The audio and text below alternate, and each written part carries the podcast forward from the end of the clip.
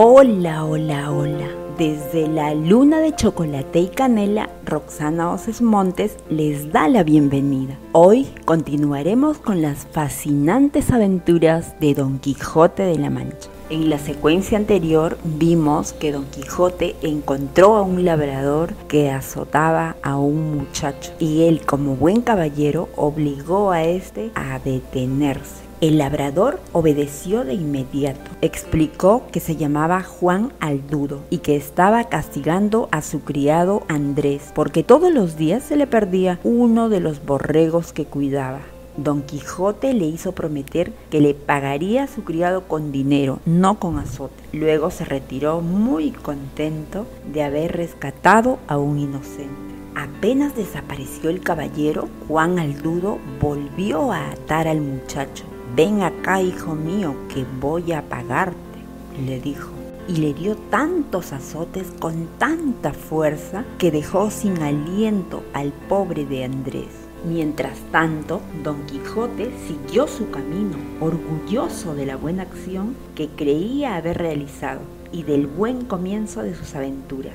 Dichosa eres, Dulcinea, pues tienes la dicha de ser amada por un caballero como yo, que ha defendido con valor a ese tierno niño, se dijo. En eso vio acercarse a mucha gente. Unos comerciantes venían en sus cabalgaduras con sus sombrillas sobre sus cabezas.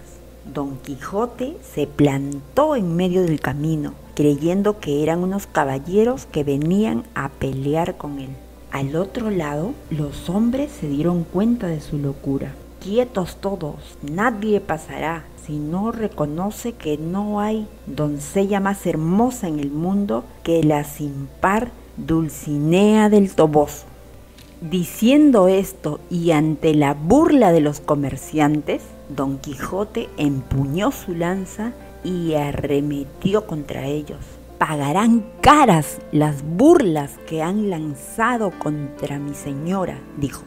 Si no hubiera sido porque tropezó Rocinante, mal lo habrían pasado los comerciantes, pues el bravo caballero y su caballo salieron rodando por el suelo. Y mientras trataba de ponerse de pie, un joven cogió la lanza de Don Quijote y la hizo pedazos en sus costillas. Pagarás cara esta ofensa, malandrín, Don Quijote. El pobre creyó que lo había atacado un horrible gigante, que era el peor de sus enemigos. Cuando quedó solo, quiso levantarse, pero estaba tan molido que no pudo. Oh cielos, todo esto por culpa de mi caballo. Para consolarse, comenzó a recitar unos versos aprendidos en uno de sus libros. ¿Dónde estás, señora mía, que no te duele mi mal, o eres falsa y desleal? Y así siguió recitando hasta que pasó por allí un vecino de su pueblo que lo conocía. El vecino lo subió a su burro, ató las armas a Rocinante y lo llevó al pueblo, maravillado de oír los disparates de Don Quijote. Oh noble marqués de Mantua, mi tío y señor carnal. Le digo, señor, que no soy su tío, sino su vecino, Pedro Alonso, respondió el hombre.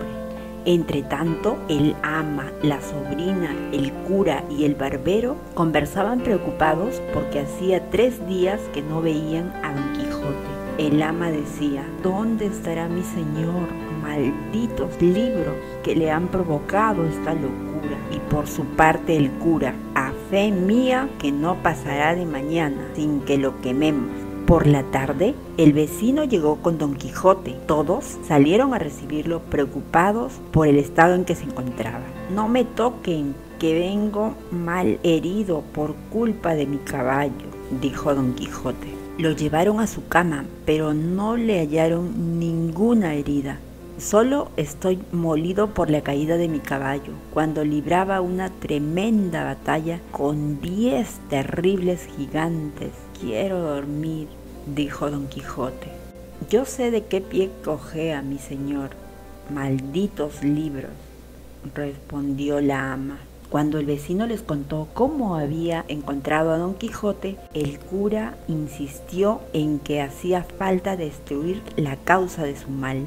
No estaré tranquilo hasta que los quememos, comentó el sacerdote. Al día siguiente, el cura y el barbero fueron a casa de Don Quijote. Entraron al cuarto donde estaba la biblioteca, vieron más de 100 libros de caballerías y comenzaron a separar los que debían quemarse y los que no. Pero el cura se cansó pronto. Los que quedan, tírenlos todos de una vez al corral, dijo el cura y uno por uno salieron por la ventana para ser destruidos. Muy contentos quemaron los libros, creyendo que con eso iban a curar a Don Quijote. Y para que olvidara todo, el cura hizo tapar la puerta del cuarto. A los dos días el caballero pudo levantarse. Antes que nada, voy a ver mis libros. Quiero saber qué debe hacer un caballero andante en mi situación le dijo a la sobrina de su ama, Ama, ¿dónde está la puerta de mi biblioteca? El ama comenzó a inventar una extraña historia. Ay, señor, sus libros, ya no hay libros. Una noche, cuando usted se fue, vino un mago en un monstruo alado. Entró a la casa y salió poco después, dejando la casa llena de humo. Cuando pudimos ver lo que pasaba, encontramos que ya no había cuarto ni libros. Y el mago al salir por el tejado iba gritando, hago esta fechoría porque el dueño de estos libros es mi enemigo. Luego dijo que era el sabio muñatón o algo así imaginándose que le sucedían los encantamientos que había leído, Don Quijote pronto halló a quién culpar de sus desdichas y preguntó, ¿no diría Frestón? Y la señora respondió, puede ser que haya dicho Frestón. Claro que sí, ese es un sabio, gran enemigo mío que me hace todo el daño que puede, pues sabe que un día he de vencer a un caballero que él protege. Don Quijote se preparó para salir de nuevo, pero antes recordó que un caballero andante necesitaba un escudero, así que habló con un campesino que era su vecino, un buen hombre, aunque no muy listo, se llamaba Sancho Panza y se dejó convencer. Sobre todo, le prometió que lo haría gobernador de una isla o de repente dos o más. Unos días después, Amo y Escudero salieron del pueblo sin que nadie se diera cuenta, uno sobre Rocinante y el otro sobre su burro. Sancho iba pensando cuánto le gustaría ser gobernador esta historia continuará.